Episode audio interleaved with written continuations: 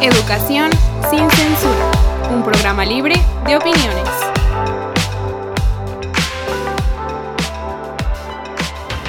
Esto lo hago para divertirme, para divertirme, para divertirme. Esto lo hago para divertirme, para divertirme, para divertirme. Muy buenos días, tardes, noches, espero la estén pasando bastante bien. El día de hoy ya prometo cambiar el intro, ya no voy a decir muy buenos días, tardes, noches, a ver qué se me viene a la mente en un futuro. Vamos a hablar sobre el machismo en México. ¿Y por qué en México? Porque estadísticas dicen que México es el país más machista del mundo. Bueno, acá ya hicieron así como que, ¿qué pedo? What? Sí. Hay unas estadísticas donde, según algunas, así que periódicos, etcétera, México es uno de los principales países más machistas. Porque no toman en cuenta muchas de las decisiones que, tienen las mujeres o iniciativas que tienen las mujeres.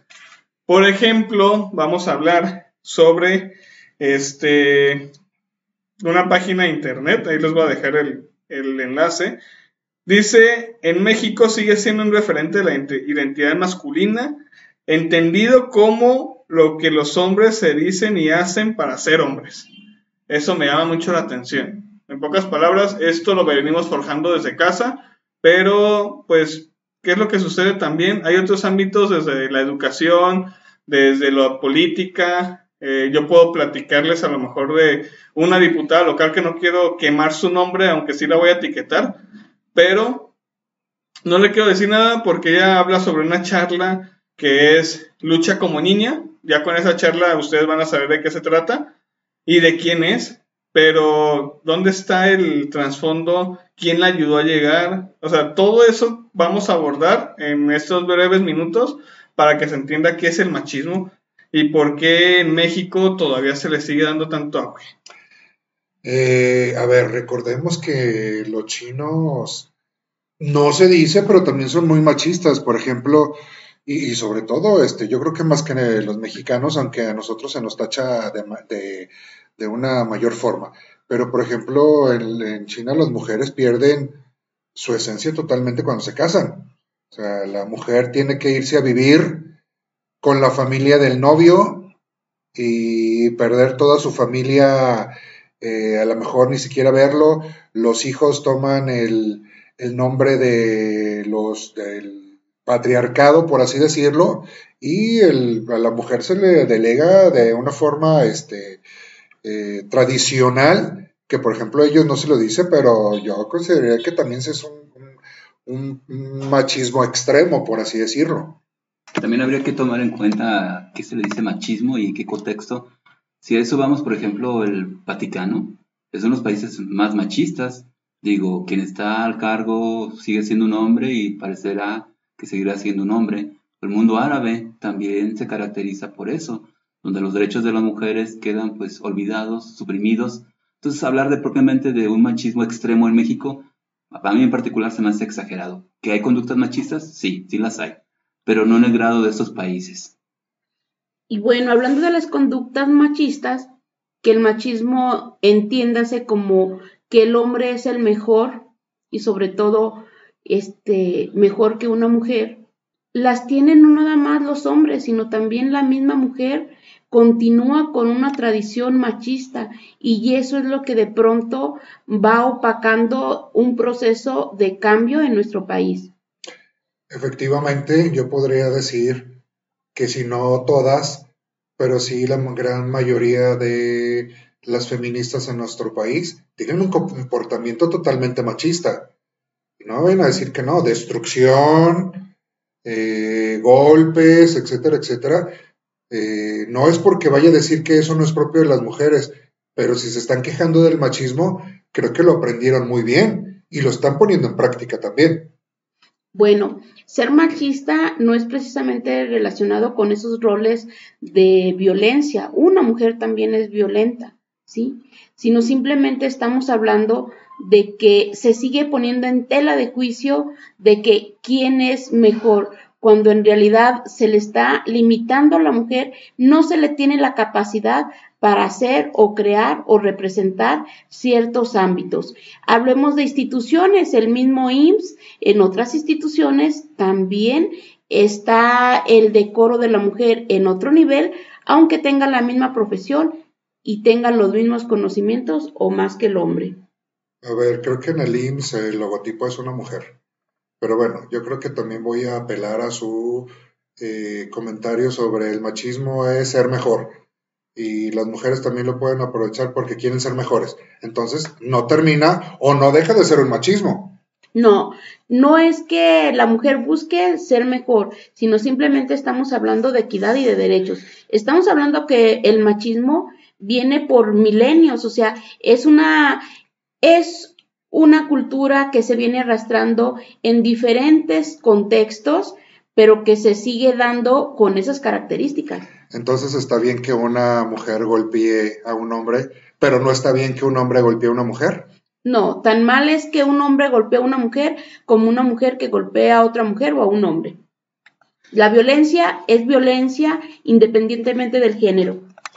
Pero bueno, dadas estas situaciones, en la actualidad creo que se ha malinterpretado o dado un uso, eh, ahora sí que tergiversado todas esas opiniones, en el sentido de que, bueno, eh, el hecho de ser mujer, y lo he escuchado con varias compañeras o amigas, es que soy mujer, no me puedes hacer nada. A ver, a ver, si tú no provocas o generas violencia, no tiene por qué haber violencia, pero muchas veces eh, ante cualquier situación es que soy mujer y lo están usando como para defenderse de cualquier abuso. Y, o sea, el abuso existe tal, pero tampoco deben tomar de esta forma para abusar de otros aspectos. Bueno, hace un momento comentábamos sobre el festejo del Día de las Madres, que no es otra cosa que también una manifestación de machismo porque se dio ese, digamos, esa celebración para opacar un movimiento feminista y calmarlo con ese premio, ¿sí? Sin embargo, como yo quiero regalitos, pues ahorita estoy diciéndole, no se les olvide mi regalito del Día de las Madres, cuando en realidad este se está utilizando con otra intención. Entonces, pues pongamos bien cuál es o qué función desempeña cada uno de esos conceptos. De igual forma, el Día de los Padres no tiene el poder que tiene el Día de las Madres. Entonces realmente existe esa connotación o esa contrafuerza. Digo, si así fuera, como premio, como lo maneja, pues bueno, habría que plantearnos eso. Entonces, si el 10 de mayo es una connotación machista, ¿por qué no celebrar ese día, eh, el Día Internacional de la Mujer? Y tuvo que tener otro día aparte. Digo, o sea, eh, son muchas contradicciones y, pero bueno. Esas contradicciones es porque tu sistema patriarcal, tu sistema machista, estoy diciendo que mira, te conformo, ya no estés de revoltosa y de violenta, tendrás un día para que te festejen, porque se les daba un premio a la madre abnegada, a la madre que tuviese más hijos, porque situémonos, aunque no queremos datos históricos, déjenme decirles que fue una campaña para limitar los derechos a una reproducción sana, es decir, utilizar anticonceptivos. Vuelvo a lo mismo. Entonces, si ese día es para reprimirme, mujer, ¿por qué no tomar ese mismo día para manifestarme? Y de igual forma, eh, México no es un patriarcado, realmente es un matriarcado. Quien tiene poder y decisión es la mamá, la mujer. Que lo quieran disfrazar de otra forma, bueno. Que haya instituciones, bueno. Pero así como que patriarcado como tal, yo lo pondría en tela de juicio. Esa tela de, esa tela de juicio es precisamente porque recuerde que vivimos una cultura del simulacro. Entonces, este, pues tú mandas, pero en realidad, pues nada más en nombre, porque socialmente incluso se sigue castigando más a una mujer que no cumple un rol de madre que un hombre que deja un hijo abandonado. Entonces, llamémosle así, es una cultura del simulacro pero ahora se está castigando más al hombre por el hecho de ser hombre. Y muchas veces a la mujer, eh, aunque diga que es el rol, pero alguna vez decían en ciertas series, ¿no? ¿Quién va a castigar a un grupo de mujeres que están llorando y que son madres? Entonces eso les sirve como defensa y lo usan a su favor. Claro que sí, porque da la casualidad que el ser machista también perjudica a los hombres.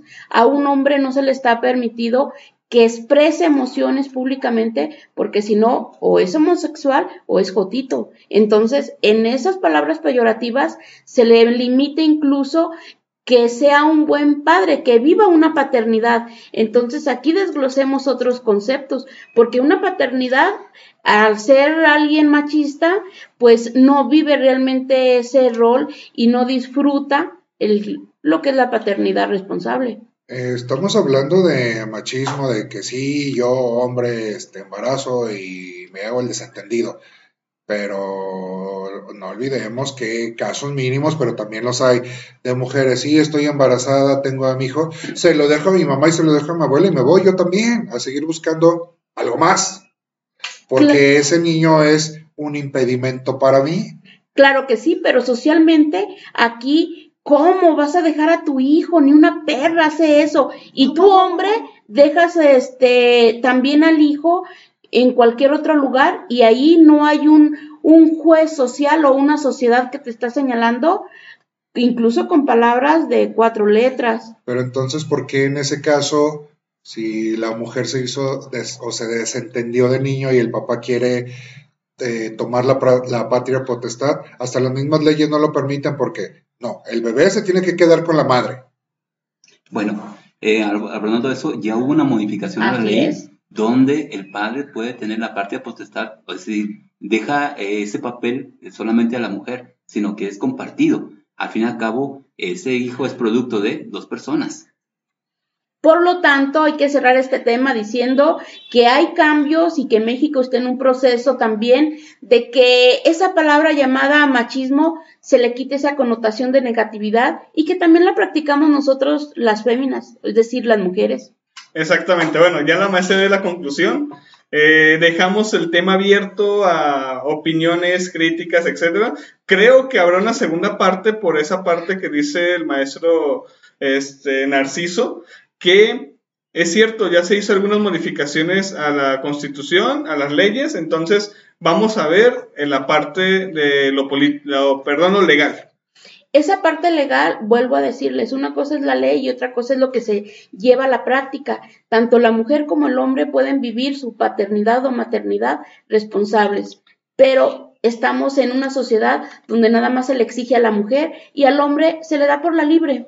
Sí, entonces, eh, lo dejamos a tela de juicio, lo dejamos abierto. Habrá una segunda parte para ahora sí ya dejar más las conclusiones más abiertas. Ustedes tienen la última palabra, ustedes tienen su última opinión, nosotros solamente decimos nuestras opiniones y aquí se armó muy bien el debate.